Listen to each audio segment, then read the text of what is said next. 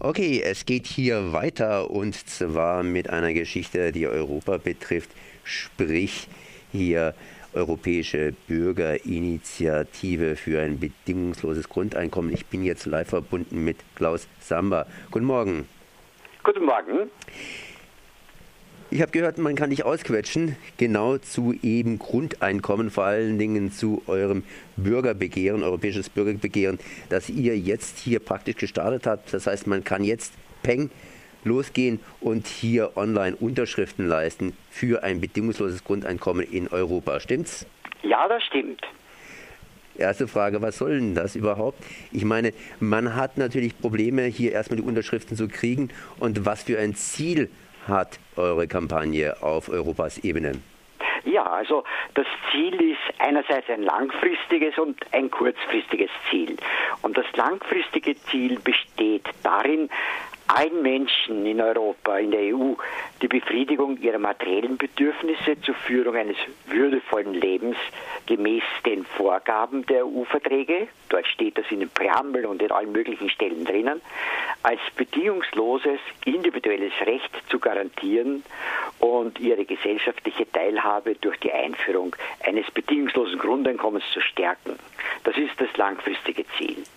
Und kurzfristig äh, geht es darum, Initiativen wie Pilotstudien äh, sowie die Prüfung unterschiedlicher bedingungsloser Grundeinkommensmodelle äh, zu untersuchen, äh, seitens der Europäischen Union einen Weg äh, sozusagen zu bereiten, um hier zu einer sagen wir, Erforschung eines Weges zu einem emanzipatorischen, sozial, sozialstaatlichen Rahmenbedingungen innerhalb der EU zu kommen. Das heißt, man ist noch gar nicht so genau sicher, was aus dem bedingungslosen Grundeinkommen bzw. was daraus werden soll, was da rauskommen soll. Naja, sagen wir so, äh, wir als Initiatoren äh, sind uns da schon recht sicher, äh, wie es sein sollte.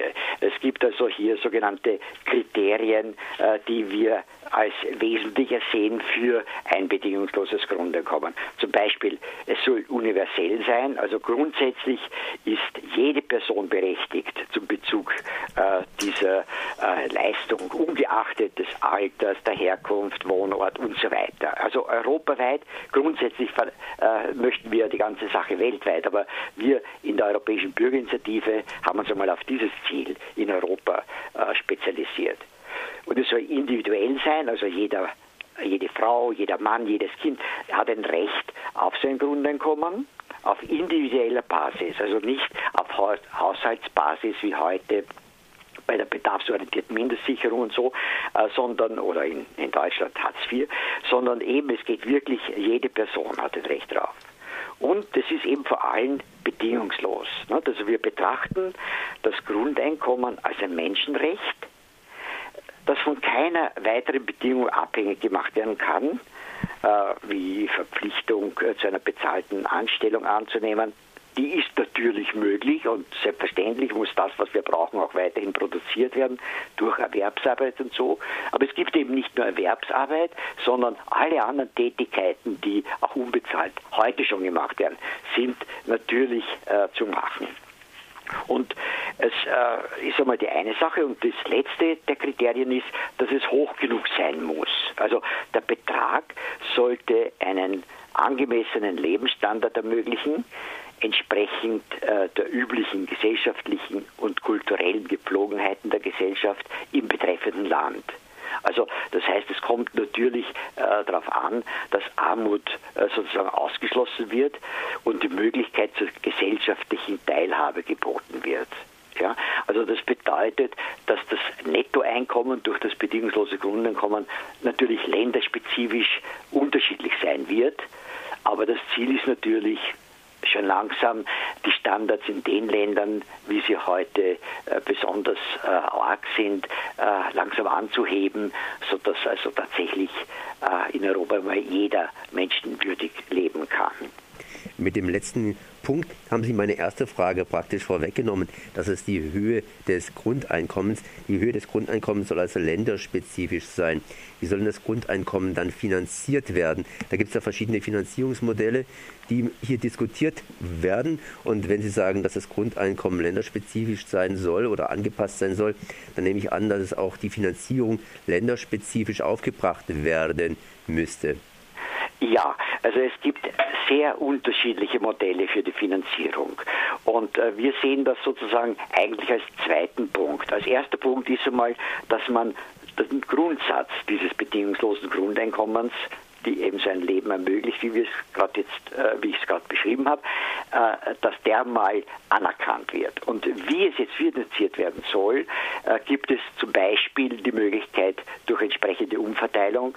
Äh, man hört also gerade in der letzten Zeit immer deutlicher, äh, dass es diese große Ungleichheit zwischen Arm und Reich gibt, dass Reich immer mehr wird und Arm sozusagen sich verbreitet, die Armut verbreitet. Das heißt also durch eine entsprechende Rahmengesetzgebung, äh, die durch Umverteilung Umverteilung vieles äh, finanzieren lässt, was heute sozusagen als schwierig erscheint, äh, ist eine der Varianten.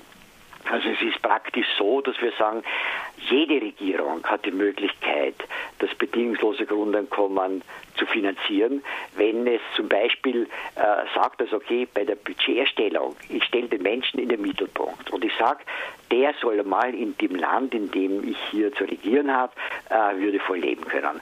Und was kostet das? Das wird also überlegt, ausgerechnet und von dem sogenannten Bruttoinlandsprodukt wird eben dann geschaut, gut, äh, so viel brauchen wir, was bleibt übrig?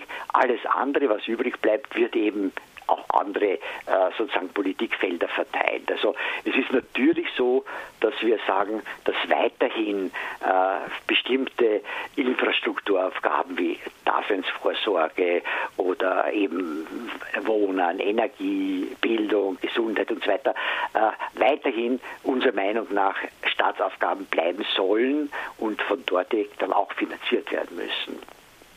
Europäisches Grundeinkommen heißt in dem Fall national europäisches Grundeinkommen, sprich national abgestuft. Äh, das heißt aber auch, dass man heute ja auch soziale Systeme hat, die eben den Menschen absichern. Wie sieht es denn in Europa aus? Das heißt, was wird denn heute getan, um zum Beispiel ärmeren Menschen ja eine gewisse Grundabsicherung zu geben, ob jetzt bedingungslos oder ohne Mitbedingungen und so weiter. Gibt es denn da irgendwelche Unterschiede? Wo, wo, wo packt man da an, beziehungsweise wie sieht es denn da aus überhaupt? Ja, ja, das ist eben in Europa sehr, sehr unterschiedlich. Und äh, wir haben also entsprechende Studien gemacht und angeschaut, wie das in den einzelnen Ländern in Europa ausschaut. Es ist wirklich so, dass in den letzten fünf Jahren es ständig schlechter geworden ist mit den sogenannten sozialstaatlichen äh, Aufwendungen für äh, die Menschen direkt. Ja? Das heißt also, es ist wirklich äh, so, dass wir natürlich äh, in diesen südlichen Ländern, wo wir jetzt diese Sparmaßnahmen, die ihnen aufoktroyiert worden sind, damit ihre Banken weiter gerettet werden und so weiter, dass die ganz besonders stark leiden darunter und äh, sozusagen dort gerade auch äh, die, äh, die entsprechenden Bedingungen für einen Sozialstaat sehr schlecht sind. Also zum Beispiel in Italien gibt es überhaupt keine einheitliche äh, sozusagen Sicherung, sondern die versuchen, äh, das einmal auf die äh, Reihe zu kriegen, äh, parallel zu dem, dass wir dieses bedingungslose Grundeinkommen für ganz Europa sozusagen anpeilen. In äh, Spanien, Griechenland, äh, dann auch die östlichen Länder, Rumänien, Bulgarien und so weiter, sind alle ganz arm dran.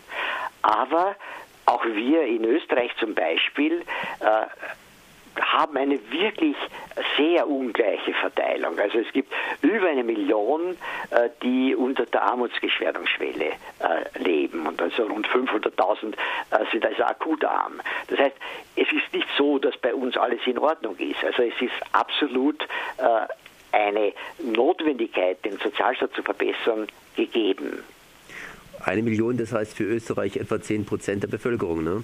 Ja, sogar eher mehr, 12 Prozent äh, sind also eher in dieser Richtung. Wir sind ungefähr 8 Millionen äh, Einwohner und äh, die Zahlen schwanken natürlich, jetzt je nachdem, äh, welche Statistik man sich anschaut, aber auf jeden Fall diese Größenordnung stimmt. Also es ist wirklich äh, so, dass wir sagen, wir sind nicht zufrieden mit äh, den derzeitig sozialstaatlichen Maßnahmen, die in Österreich zum Beispiel vorliegen, wenn eben ein so hoher Anteil der Bevölkerung tatsächlich sich das Notwendigste nicht leisten kann.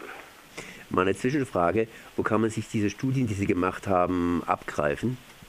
Ja, wir hatten ein äh, Symposium 2011 in Wien wo wir äh, so eine äh, unter dem Titel von einem bedarfsorientierten zu einem emanzipatorischen Sozialstaat zu kommen, also äh, von einem kompensatorischen zu einem emanzipatorischen Sozialstaat zu kommen.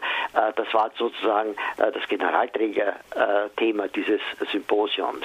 Äh, da waren also Vertreter von 14 Ländern in Wien zusammen und da wurden aus den verschiedensten Ländern die Berichte äh, angesehen und es waren auch vergleichende Studien durch die äh, un, Universität in Wien gemacht worden, die über alle Länder gegangen ist und da gibt es eben zu diesem Symposium in Wien entsprechende Unterlagen, äh, die man sich anschauen kann.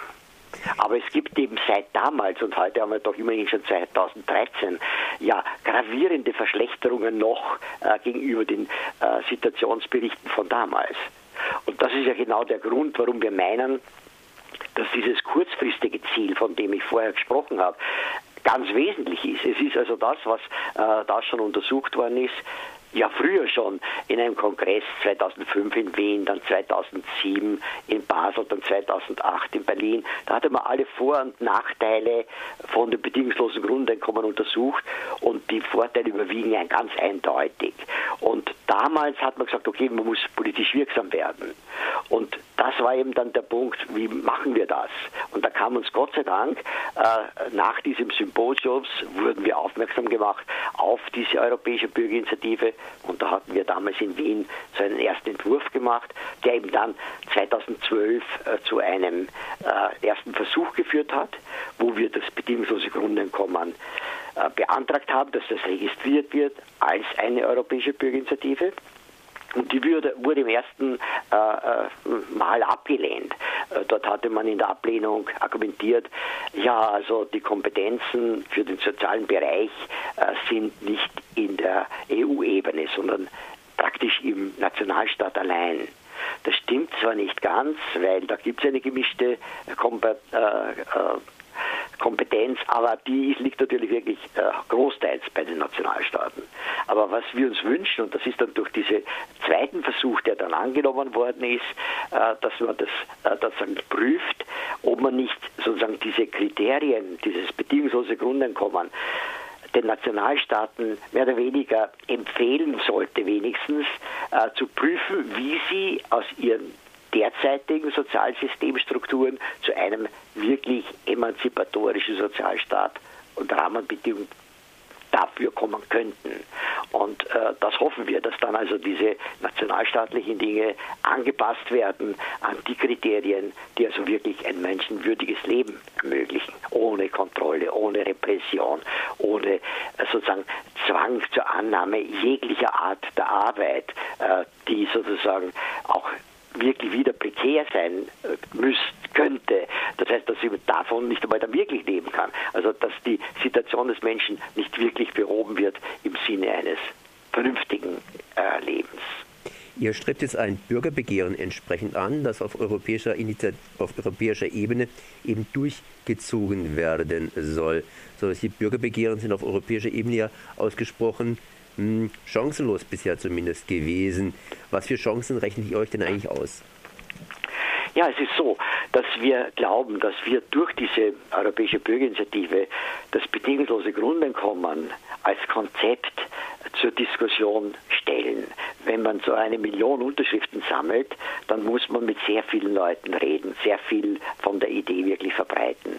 Und alleine, äh, dass darüber diskutiert wird, wie man es anders machen könnte, welche Lösungsansätze für ein soziales Europa, das wir uns wünschen, nämlich die meisten Bürger äh, sich das wünschen, äh, wie das aussehen könnte. Und darum meinen wir, wenn das Ende dieser Periode ist am 14. Jänner 2014, äh, angekommen sind und wir dieses Kriterium der Million Unterschriften und in sieben Ländern entsprechende Schwellen erreicht haben, dann äh, soll es ja dann ein Hearing im Europäischen Parlament unter Beisein der EU-Kommission geben und da werden die Initiatoren die Möglichkeit haben, über das, was sie sich vorstellen und wie sie sich vorstellen, äh, zu berichten und zu diskutieren.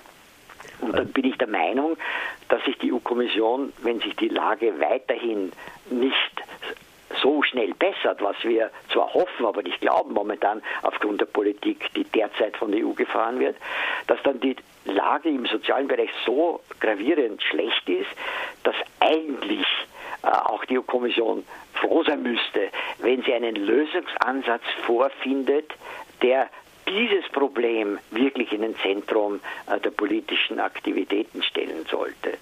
Und da glauben wir also dann schon, dass es nicht so ohne weiteres ist, dass sie sagen, ja, ist interessant, auf Wiedersehen, sondern dass sie sich dann überlegen, was könnten wir also jetzt wirklich tun, um die Idee des sozialen Europa äh, voranzutreiben.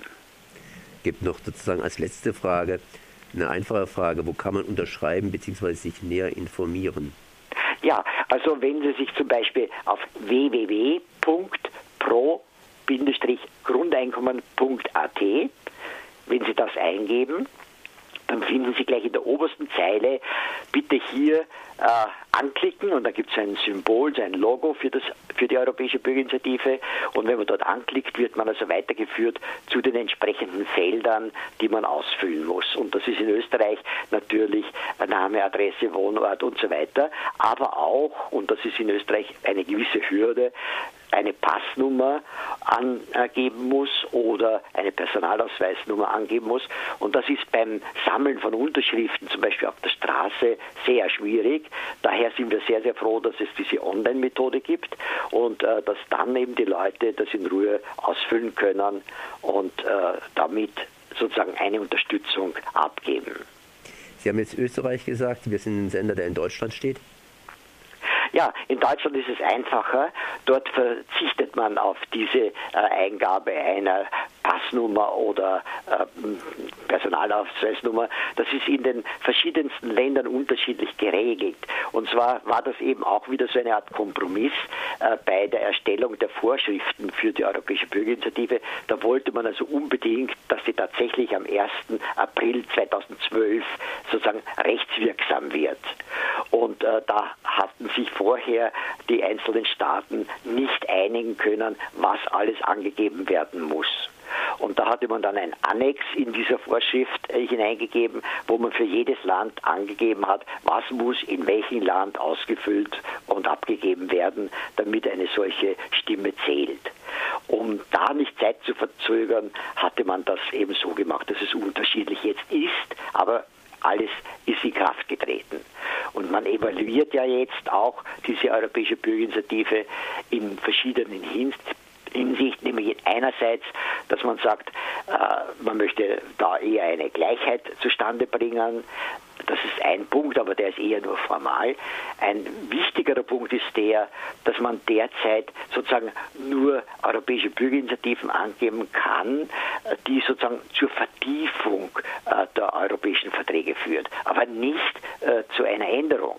Und das ist schon ein in unseren Augen eine Schwachstelle, weil wenn äh, die europäischen Bürger irgendetwas wollen, was noch nicht drin steht, dann können sie das gar nicht als Bürgerinitiative beantragen. Und das ist natürlich äh, nicht in unserem Sinn, dass man da so eingeschränkt ist. Und der zweite Punkt ist natürlich, dass man sagt, so wie Sie auch richtig gesagt haben, was ist, wenn diese europäische Bürgerinitiative fertig ist, was geschieht dann? Das liegt also ganz und gar in den Händen der EU-Kommission. Was wir wollten ist, dass diese europäische Bürgerinitiative ausgeweitet wird zu einem EU-Referendum, wo dann tatsächlich das Volk entscheidet am Ende äh, durch eine Volksabstimmung europaweit. Und dann wird eben tatsächlich etwas gesetzt, was die Mehrheit der Bürger auch wirklich will. Und das wäre das, auf das wir sozusagen hinweisen, dass das zum Beispiel in der Schweiz heute mit einer Art direkten Demokratie schon geht und in Europa nicht. Und interessant ist es, dass es in der Schweiz jetzt gerade auch parallel eine Volksinitiative zur Einführung des bedingungslosen Grundeinkommens gibt. Und die haben schon an die 80.000 Unterschriften und die sammeln nur auf Papier, auf der Straße äh, für diese Einführung. Und die werden dann im, im nächsten Jahr eben eine Entscheidung haben äh, und abstimmen mit dieser direkten Demokratie, ob sie in der Schweiz eingeführt wird, ja oder nein. Das ist also schon ein, eine viel bessere Situation, als wir in Europa haben. Auf jeden Fall zuerst einmal hier Unterschriften sammeln über das bedingungslose Grundeinkommen in ganz Europa reden, während man Unterschriften sammelt und sich natürlich auch informieren. Einfach mal googeln zum Thema Grundeinkommen und entsprechend die Seiten aufrufen. Das war Klaus Samba von der ja, Europäischen Ausschuss für die, äh, für die Bürgerinitiative. Moment mal, was, was war das nochmal ganz genau? Also heißen tut die ganze Sache Europäisches Komitee äh, für die Bürgerinitiative. Und die besteht also nicht nur aus den offiziell angegebenen sieben Namen, sondern wir haben da so, ein, so eine Art Working European Citizen Committee, äh, wo wir an die über 50 Leute äh, zusammenarbeiten, um diese Kampagne zu organisieren in ganz Europa. Und das sind also offiziell momentan 15 Länder. Es kommen dazu Finnland, Ungarn, Tschechoslowakei in den nächsten Tagen. Das heißt also, ständig werden es immer mehr und Unterschriften kommen derzeit aus allen Ländern Europas bereits. Also wir kriegen täglich eine Statistik, wie viele Leute in welchem Land unterschrieben haben. Wunderbar. Dann sage ich mal Danke, Klaus Samba. Merci, ciao.